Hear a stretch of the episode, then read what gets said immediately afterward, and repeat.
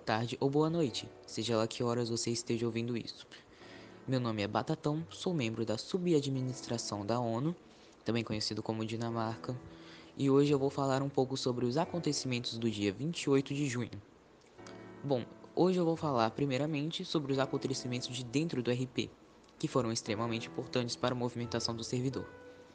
Já no começo do dia, mais ou menos nas 10 horas, a Coreia do Sul começou o RP do dia fazendo memes com a cara de Xi Jinping e fazendo a semelhança dele como o Ursinho coisa que acontece há muito tempo. O Canadá também deu suporte, fazendo zoação com a população chinesa, e a China tentou fazer ataques cibernéticos, coisas que não deu muito certo e depois foi parada pela Coreia do Sul.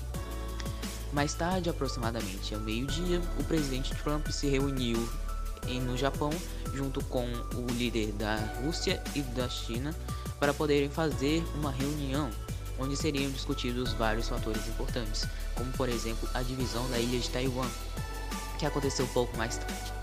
Taiwan foi dividida entre dois territórios, a Taiwan do Leste, que era um estado vassalo dos Estados Unidos e tinha uma economia completamente capitalista, e a Taiwan do Leste, que era um estado vassalo da China, uma com uma com economia completamente comunista e um estado vassalo deles.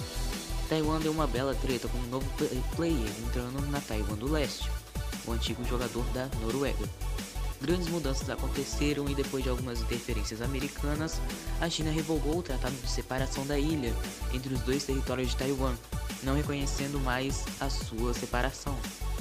Com isso, aumentaram muitas as tensões, tanto a Taiwan do leste quanto a do oeste foram extremamente militarizadas, com os chineses chamando os americanos para brigar com paus e pedras, coisa que ele vem fazendo há muito tempo, desde as brigas com a Índia. Os americanos se recusaram a brigar com eles e fizeram uma grande movimentação bélica, e os chineses enviaram mais de 50 porta-aviões e uma grandes ogivas foram movimentadas secretamente, coisa que aumentou bastante a tensão entre os dois países. Depois de um tempo, os Estados Unidos prepararam um exercício militar junto com o Japão, Canadá, França e Coreia do Sul. Coisa que aumentou ainda mais o que já estava ruim. Então, hoje foi um dia bem movimentado no final da tarde. Depois de um tempo, houveram algumas movimentações pequenas, como construção de hospitais pelo Canadá, coisa que ele vem fazendo há muito tempo. E no mais foi isso dentro do servidor hoje.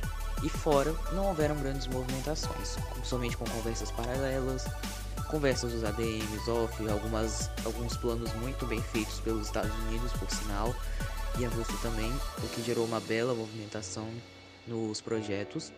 E no mais é isso. Fiquem agora com o final. Muito obrigado e tchau.